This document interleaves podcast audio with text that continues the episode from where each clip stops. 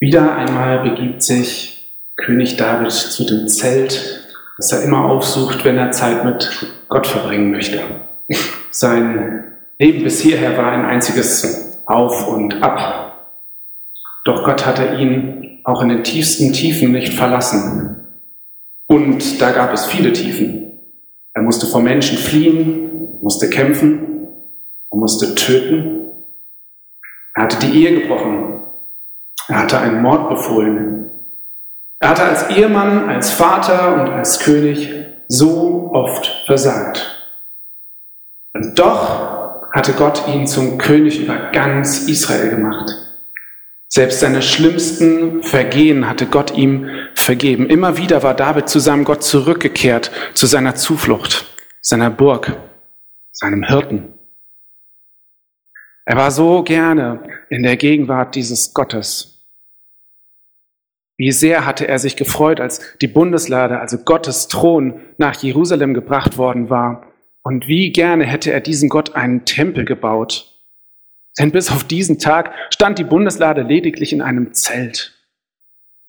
Aber Gott hatte gesagt, nein, du sollst mir kein Haus bauen. Aber er hatte David auch gesagt, eines Tages würde er, Gott, mit seiner ganzen Herrlichkeit in Jerusalem einziehen. Was für ein schöner Gedanke. Und David schreibt folgendes Lied. Dem Herrn gehört die ganze Erde mit allem, was darauf lebt. Er hat sie fest gegründet über dem Wasser und ihre Fundamente auf den Grund des Meeres gelegt. Wer hat Zutritt zum Berg des Herrn? Was für Menschen dürfen den heiligen Boden betreten? Nur Menschen, die unschuldige Hände haben und ein reines Gewissen. In ihren Herzen gibt es keine Falschheit, von ihren Lippen kommt nie ein Meineid. Der Herr wird sie segnen und ihnen Hilfe senden, wie er es den Seinen zugesagt hat. So sind die Menschen, die nach Gott fragen und in seine Nähe kommen dürfen. So sind die wahren Nachkommen Jakobs. Öffnet euch weit, ihr ehrwürdigen Tore. Der König will einziehen, dem alle Macht gehört. Wer ist dieser mächtige König? Es ist der Herr, der starke und gewaltige der Herr, der Sieger in jedem Kampf. Öffnet euch weit, ihr ehrwürdigen Tore. Der König will einziehen, dem alle Macht gehört. Wer ist dieser mächtige König? Es ist der Herr über Himmel und Erde. Er ist der höchste König. Ihm gehört alle Macht. Begrüße euch zum ersten Advent. Die erste Kerze brennt. Die Kirche ist schon weihnachtlich geschmückt, dank vieler Helfer, die gestern hiermit angepackt haben. Vielen Dank dafür. David schreibt diesen adventlichen Psalm, der davon spricht, dass der König kommt. Alle Tore sollen geöffnet, alle Türen aufgerissen werden. Wir haben es heute sogar schon gesungen. Gestern beim Kirchenputz habe ich das mal gemacht, nur ganz kurz, habe die Tür aufgemacht und wisst ihr, was da jemand zu mir gesagt hat? Mach die Tür zu, es wird kalt. Vollkommen klar, ne? Okay, habe ich die Tür wieder zugemacht. War wahrscheinlich auch besser. Wer weiß schon, wann das sein wird, dass dieser König kommt. Man kann doch nicht über 2500 Jahre die Türen und Tore offen stehen lassen. Man kann doch nicht sein ganzes Leben ganz auf, dieses, auf diese Erwartung ausrichten, dass dieser König kommt. Oder? Das Volk Israel hat in dieser Erwartungshaltung gelebt. Nicht nur David, auch die Propheten Jesaja, Daniel, Micha und viele mehr hatten angekündigt, dass Gott den Messias senden würde, den, der sie befreien würde. Sie haben dabei an den Einzug eines mächtigen Königs gedacht, an jemanden, der sie militärisch und politisch befreien würde. Und zur Zeit der Geburt Jesu standen alle Zeichen auf grün, dass es jetzt bald soweit sein würde. Sie hatten aber nicht mit einem Kind in einem Stall gerechnet. Sie hatten nicht mit einem gewöhnlichen Zimmermannssohn gerechnet, nicht mit einem Wanderprediger und Wunderheiler. Und deshalb haben ihn viele Menschen seiner Zeit abgelehnt. David beginnt seinen Psalm, indem er sich vergegenwärtigt, dass Gott die ganze Erde gehört. Ja, dass er nicht nur der Eigentümer, sondern sogar ihr Schöpfer ist. Doch als Jesus auf diese Welt kommt, beschreibt es Johannes im ersten Kapitel seines Evangeliums so. Er, Jesus, kam in seine eigene Schöpfung, doch seine Geschöpfe, die Menschen, wiesen ihn ab.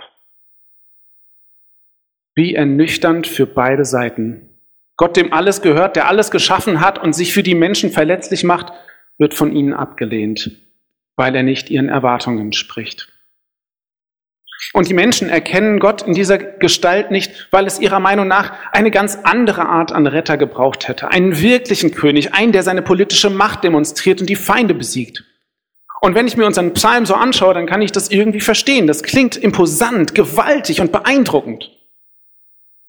Und dagegen wirkt ein Baby in einem Stall geradezu lächerlich. Dagegen wirkt ein Mann, der seinen Freunden die Füße wäscht, regelrecht schwach. Und dagegen wirkt ein Mann, der am Kreuz hängt, einfach nur abstoßend. Wenn die Wirklichkeit die eigenen Erwartungen nicht erfüllt, kann das sehr frustrierend sein. Vielleicht hast du dir auch schon häufig gewünscht, dass Gott ganz anders eingreifen würde, als du ihn bisher erlebt hast. Eine der häufigsten Fragen, nicht nur von Menschen, die Gott ablehnen, sondern auch Leute, die mit ihm eigentlich unterwegs sind, ist, wenn Gott real ist, warum ist dann die Welt so, wie sie ist? Wenn Gott regiert, warum scheint es dann so, als würde überall das Böse siegen? Warum stolpern wir von einer Krise in die nächste und warum scheint mein Gebet dagegen häufig nichts zu bewirken? Es ist wirklich schwer auszuhalten, dass Gott häufig so völlig anders ist, als wir es erwarten.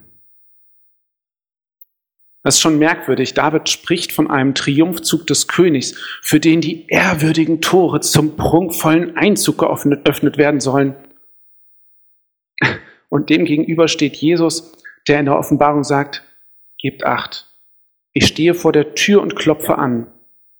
Wenn jemand meine Stimme hört und die Tür öffnet, werde ich bei ihm einkehren. Ich werde mit ihm das Mahl halten und er mit mir. Offenbarung 3, Vers 20. Welcher König geht denn von Tür zu Tür und bittet um Einlass? Welcher König lädt sich selbst zum Essen ein? Ein König lässt sich vielleicht zu einem Staatsbankett einladen, aber ansonsten ist er doch bestenfalls der Gastgeber und lädt zu Hofe ein. Aber Jesus ist ganz anders. Er klopft einfach an und lädt sich zum Essen ein. Und das ist nicht einfach nur so ein frommes geistliches Bild. Jesus hat es tatsächlich so gemacht. Als er in Jericho ist, begegnet er dem Zöllner Zachäus, der, um Jesus besser sehen zu können, auf einen Baum geklettert ist und Jesus sagt zu ihm, Zachäus, komm schnell herunter, ich muss heute dein Gast sein. Und Zachäus stieg schnell vom Baum und nahm Jesus voller Freude bei sich auf. Jesus klopft bei Zachäus an und lädt sich bei ihm zum Essen ein. Zachäus ist völlig überrumpelt, aber er lässt sich begeistert darauf ein und die Leute in Jericho sind empört. Alle sahen es und murrten, sie sagten, bei einem ausgemachten Sünder ist er eingekehrt. Allen ist klar, Zachäus verdient diese Ehre nicht. Zachäus erfüllt nicht die Kriterien, die David aufzählt, die man mitbringen muss, um Gott nahe zu kommen. Und ich bin mir sicher, Zachäus ist es auch klar. Zachäus ist ein Zöllner, einer, der für die verhassten Römer arbeitet und seinen eigenen Leuten das Geld aus der Tasche zieht. Von wegen unschuldige Hände, reines Gewissen oder ein Herz, in dem keine Falschheit ist. Aber Jesus klopft bei Zachäus an und der macht tatsächlich die Türen hoch und die Tore weit. Und wir lesen, was durch diese Begegnung im Leben von Zachäus passiert. Aber Zachäus wandte sich an den Herrn und sagte zu ihm, Herr, ich verspreche dir, ich werde die Hälfte meines Besitzes den Armen geben. Und wenn ich jemand zu viel abgenommen habe, will ich es ihm vierfach zurückgeben. Darauf sagte Jesus zu ihm, heute ist dir und deiner ganzen Hausgemeinschaft die Rettung zuteil geworden. Auch du bist ja ein Sohn Abrahams. Der Menschensohn ist gekommen, um die Verlorenen zu suchen und zu retten. Soweit die Geschichte aus Lukas 19. Und Zachäus ist nicht der Einzige, der von Begegnungen dieser Art mit Jesus berichten kann. Bis heute erleben Menschen, dass Jesus auf die eine oder andere Art in ihrem Leben angeklopft hat. Und wo Menschen sich darauf einlassen, wird die Begegnung mit Jesus ihr Leben verändern. Jesus geht auch heute noch von Tür zu Tür und klopft an, auch bei dir. Manchmal lädt er sich ganz spontan zum Abendessen ein. Und da bleibt dann keine Zeit mehr vorher, noch alles aufzuräumen, um sich Jesus von seiner besten Seite zu zeigen. und das musst du auch gar nicht. Das ist vielmehr so wie bei Zachäus, wo Jesus zu dir kommt und du dich auf ihn einlässt, will er dir helfen, dein Leben in Ordnung zu bringen. Zurück zu dem Psalm. Warum ist Jesus so völlig anders als der kommende König, den David beschreibt? Hat sich David vielleicht einfach geirrt? Hatte er da einfach eine falsche Vorstellung von Gott und seinem Messias? Ich glaube nicht, dass David sich geirrt hat und ich glaube, dass Jesus tatsächlich dieser König ist, den er hier beschreibt und erwartet. Aber das, was David sieht, ist nicht die Geschichte, die mit Weihnachten anfängt und die Zachäus erlebt, sondern es ist ein Ereignis, das noch kommen wird. Jesus selbst kündigt es an, nämlich, dass er, nachdem er diese Welt verlassen haben wird, wiederkommen wird. Auch das haben wir heute schon gesungen. Er kam als Erlöser, er kommt in unsere Zeit und er wird kommen in großer Herrlichkeit. Das ist der große Plot-Twist in der Geschichte der Menschheit. Der König der Welt, der in seiner Herrlichkeit kommt. Eine Herrlichkeit, in deren Gegenwart nur Menschen bestehen können, die unschuldige, unschuldige Hände haben und ein reines Gewissen, Menschen, in deren Herzen keine Falschheit ist und die voll und ganz in der Wahrheit leben.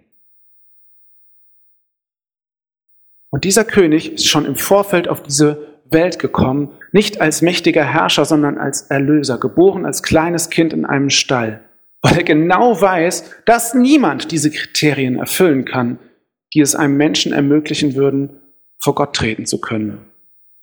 Auch kein König David. Natürlich kein Zachäus. Und schon gar kein Daniel Kümling. Wenn wir auf Weihnachten schauen, feiern wir den König der Könige, der die Welt in aller Schwäche und Unscheinbarkeit besucht hat, um seinen eigenen Triumphzug vorzubereiten. Er ist gekommen, um anzuklopfen, damit wir ihm schon jetzt die Türen aufmachen. Und wenn wir auf Advent schauen, dann machen wir uns bewusst, dass dieser König kommen wird, so wie David ihn beschreibt. Wann das sein wird, Jesus hat gesagt, dass nicht mal er es weiß. Er sagt nur, Darum seid jederzeit bereit, denn der Menschensohn wird zu einer Stunde kommen, wenn ihr es nicht erwartet. Matthäus 24, Vers 44. Wir sollen bereit sein. Das bedeutet nicht, dass wir abwartend damit rechnen sollen, dass er irgendwann kommen wird und dann die Türen aufmachen. Die Türen sollen wir schon jetzt aufmachen. Wie bei Zachäus ist jetzt schon die Zeit, vor Gott in Ordnung zu bringen, was uns von ihm trennt. Jesus hat alles dafür getan. Und nicht nur das, wir denken so leicht, das würde in dieser Geschichte immer nur um uns gehen. Es geht um das Kommen des Königs der ganzen Welt. Es gibt noch viele Türen in dieser Welt zu öffnen. Nachdem wir Jesus in unserem Leben alle Türen geöffnet haben, geht es darum, durch diese Türen durchzugehen und diese Botschaft weiterzutragen. Und das Tolle ist, wir dürfen ihn auch darum bitten, dass er auch diese Türen öffnet. Paulus bittet um offene Türen für diese Botschaft. Und um noch eins oben drauf zu setzen, die Tür, die wir wirklich nicht selber öffnen können, die Tür zu Gott, die ist Jesus selbst. Jesus ist der König, der kommt. Jesus ist der König, der gekommen ist und angeklopft hat, um uns auf sich vorzubereiten. Jesus ist derjenige, der uns die Türen öffnet. Jesus ist selbst die Tür. Es gibt gar keine Möglichkeit, von Jesus größer zu denken, als er ist. Und eines ist sicher, Jesus ist im Kommen.